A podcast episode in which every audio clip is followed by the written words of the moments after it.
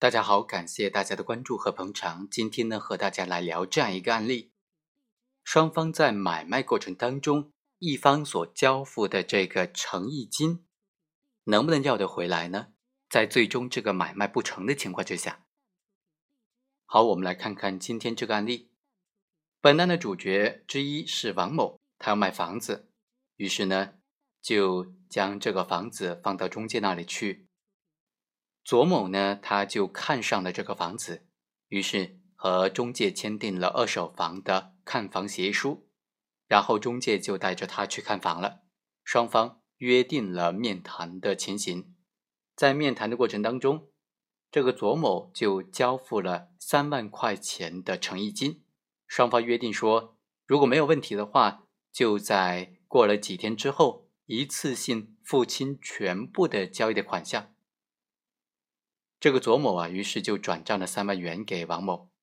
当天，王某就出具的收条，收条就说，卖方如有问题，明天退还诚意金三万元整给左某。后来呢，这个双方就因为这个房屋买卖合同最终没有办法订立，双方买卖不成，这个诚意金该不该退还，退还多少呢？双方引发了很大争议。这个王某在收到钱款之后，就不愿意退还这个诚意金了。无奈之下，左某就向法院起诉，要求王某返还购房的诚意金三万块钱以及相关利息。一审法院就认为，左某和王某对双方达成房屋买卖的意向，双方呢就先约定由左某交付诚意金三万块钱，双方对于这个事实是确认的。左某就主张说，在交易不成功的情况之下，王某就应该返还这笔三万块钱的诚意金。王某就认为呢，这个诚意金具有定金的性质，在交易不成而不成的原因是在于左某，所以不同意退还这笔诚意金。这个案件的争议焦点就在于说，左某交纳的这三万块钱究竟是什么性质的呢？法院认为啊，根据担保法第九十条的规定。定金应当以书面形式约定。另外，担保法司法解释第一百一十八条也规定，当事人交付留置金、担保金、保证金、订约金、押金或者是定金等等，但是没有约定定金的性质，定就是一定的定，那么当事人主张这种定金权利的话，是不予认可、不予支持的。在这个案件当中，法院就认为。双方在交纳、收取这个诚意金的时候，并没有约定诚意金就是定金的性质的，所以这个诚意金是双方达成房屋买卖意向之后，左某向王某支付的意向金。这个意向金并不是法律意义上的定金，所以不适用定金法则。左某主张返还是理据充分的。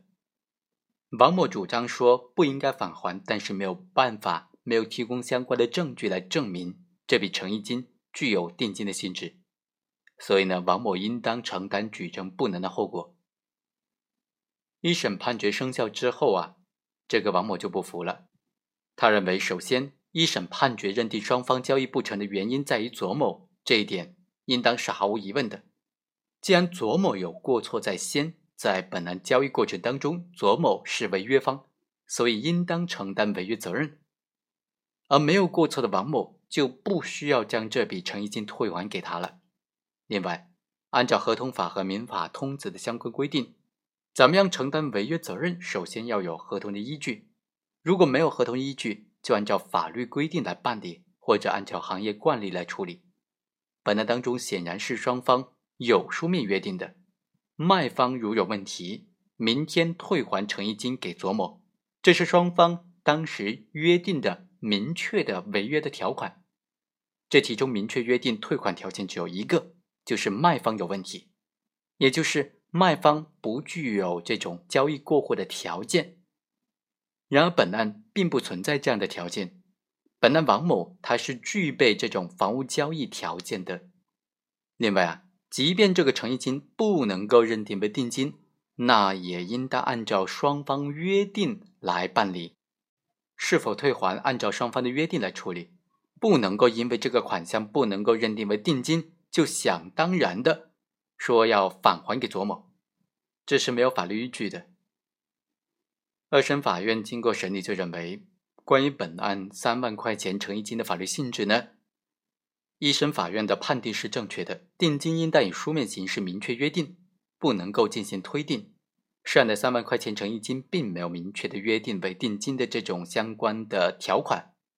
所以这笔钱应当认定为双方达成房屋买卖合意之后所支付的意向金。王某认为这三万块钱诚意金应当是定金予以没收，理由是不充分的。违约方承担违约责任的前提，应当就是说双方对于各自违约责任有明确的约定，双方交易过程。如果没有约定说左某原因造成交易不成的，左某应当承担哪一种违约责任？那么这个收条写明的是卖方如有问题退还这个诚意金，